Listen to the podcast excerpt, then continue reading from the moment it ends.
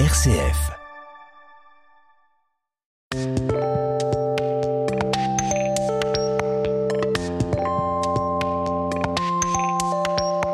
Jean-Paul Deluge, bonjour. Bonjour Vincent, bonjour à tous. Comme toutes les semaines, notre parenthèse philosophique en votre compagnie et aujourd'hui l'éducation d'un sage.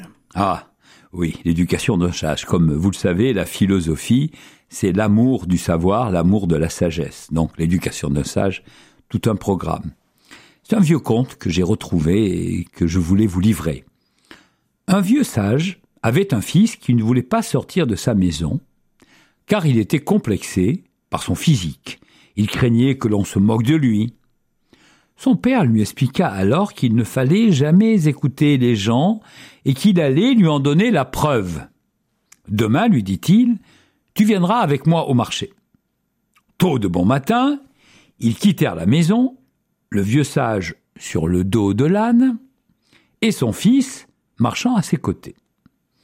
Quand ils arrivèrent sur la place, des marchands ne purent s'empêcher de murmurer. Regardez cet homme, il n'a aucune pitié, il se repose sur le dos de son âne et laisse son pauvre fils à pied. Le sage dit à son fils, Tu as bien entendu. Demain, tu viendras avec moi au marché. Le deuxième jour, le sage et son fils firent le contraire. Le garçon monta sur le dos de l'âne et le vieil homme marcha à ses côtés. À l'entrée de la place, les mêmes marchands étaient là, bien sûr. Regardez cet enfant qui n'a aucune éducation, dirent-ils. Il est tranquille sur le dos de son âne, alors que son pauvre père doit se traîner dans la poussière. Si c'est pas malheureux de voir un pareil spectacle. Tu as bien entendu, dit le père à son fils. Demain, tu viendras avec moi au marché. Le troisième jour, ils partirent à pied, en tirant l'âne derrière eux au bout d'une corde. Regardez ces deux imbéciles, se moquèrent les marchands. Ils marchent à pied, comme s'ils ne savaient pas que les ânes sont faits pour être montés. Tu as bien entendu, dit le sage. Demain tu viendras avec moi au marché. Le quatrième jour, lorsqu'ils quittèrent la maison, ils étaient tous les deux jugés sur le dos de leur âne. À l'entrée de la place, les mêmes marchands laissèrent éclater leur indignation. Quelle honte Regardez ces deux-là, ils n'ont aucune pitié pour cette pauvre bête. Montez à deux sur ce pauvre âne.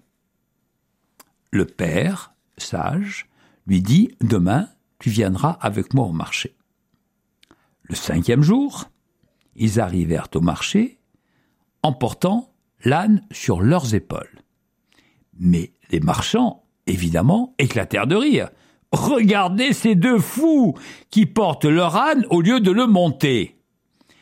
Aussi, le sage conclut-il. Mon fils, tu as bien entendu, quoi que tu fasses dans la vie, les gens trouvent toujours à critiquer.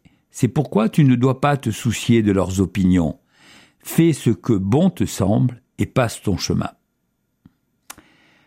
Nous sommes trop souvent prisonnier de l'opinion des autres.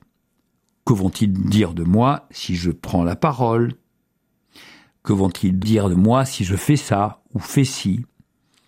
Quand je fais mes ateliers philo en école primaire, entre des enfants de 6 ans à 11 ans, la question qui est posée, c'est vraiment de se poser des questions. Poser des questions pour se faire sa propre opinion, se poser des questions. La philo, ça sert à ça. La philo, ça sert à réfléchir. Réfléchir mieux pour vivre mieux.